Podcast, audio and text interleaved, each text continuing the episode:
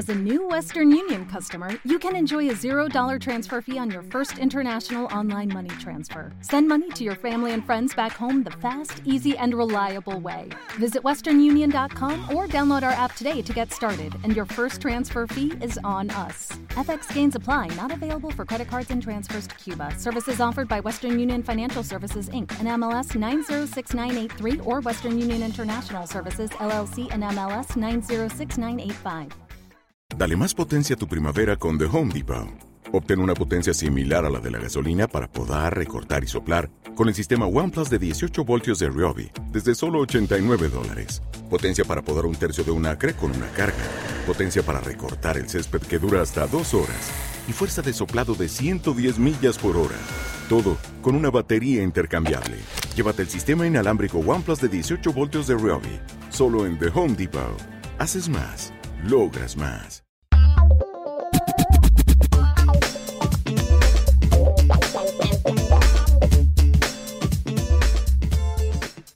Qué bueno que nos estés acompañando una vez más. Te damos la bienvenida al podcast de la hora silenciosa de Palabra de Vida Guatemala. Cada uno de nuestros misioneros se han preparado para compartir contigo este comentario.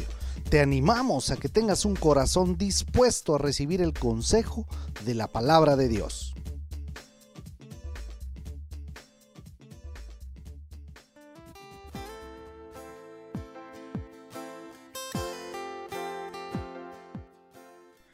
Y Moisés clamó a Jehová, y Jehová le mostró un árbol, y lo echó en las aguas, y las aguas se endulzaron. Ahí les dio estatutos y ordenanzas, y ahí los probó. Éxodo 15, 25. Qué bueno que Dios nos permite iniciar una semana más en este mes de abril. Y pues llegamos a esta semana que tiene por peculiaridad que es la llamada Semana Santa, semana donde como hijos de Dios recordamos que Jesús sería crucificado, pero resucitaría al tercer día y esa bendita resurrección es el fundamento de nuestra confianza en Dios y nuestra fe. Te saluda Héctor Salazar y el pasaje para el podcast está en Éxodo capítulo 15, versículo 14 hasta el final del capítulo en, el versículo 27. Y... Ah, ¿Qué podemos decir de lo que leemos? Tal vez Qué forma tan contradictoria de manejarse del pueblo de Israel. Acaba de ver que el Dios Todopoderoso los sacó de Egipto, castigó a los egipcios con 10 enfermedades. Espero hayas notado esa expresión en versículo 26. Les abrió el mar rojo para que lo cruzaran. Hace que Faraón y sus carros mueran hundidos en el mar al cerrarse. Y dice versículo 22 que solo transcurren tres días de andar por un desierto y si bien encontraron aguas amargas en un lugar que lo llaman Mara, dice versículo 23, ¿y qué es lo primero que hace? Murmurar. Uno dice, acaban de ver las maravillas, acaban de ver cómo Dios soluciona cosas imposibles y ya se están quejando, dicen otras traducciones. Y qué terrible que puede llegar a ser el ser humano o el Hijo de Dios muchas veces. Ahora, uno tal vez pudiera atreverse a pensar, ¿por qué Dios no simplemente les iba dando lo que necesitaban. Así Israel no hubiera caído en murmuración, no hubiera caído en queja.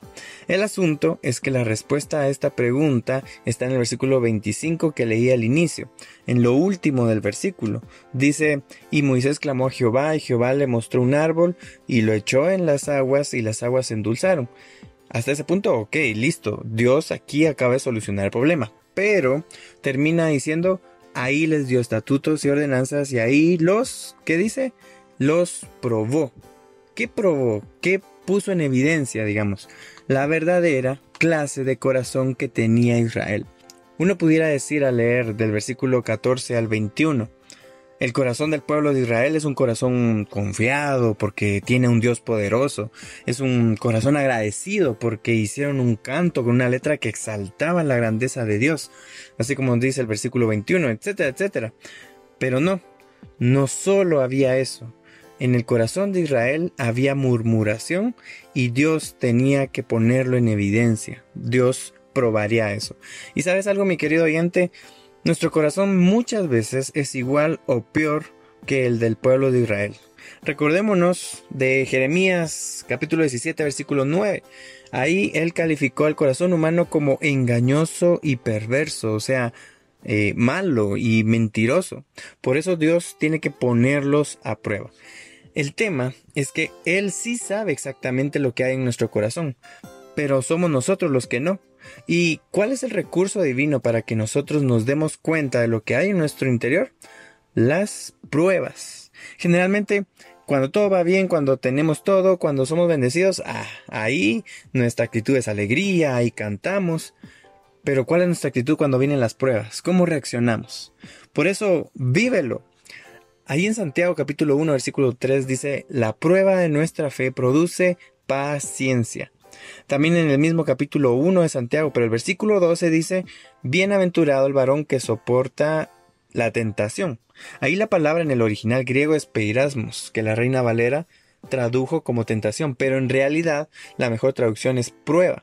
Entonces así la idea queda, bienaventurado el varón que soporta la prueba. Mi punto es que a lo largo de nuestra vida seremos probados en distintos momentos y de distintas formas. ¿Por qué? Porque necesitamos, con la ayuda de Dios, darnos cuenta qué cosas pecaminosas siguen habiendo aún en nuestro corazón. Entonces, aprovecha cada prueba que Dios permite para darte cuenta qué pecados aún hay en tu corazón y cambia.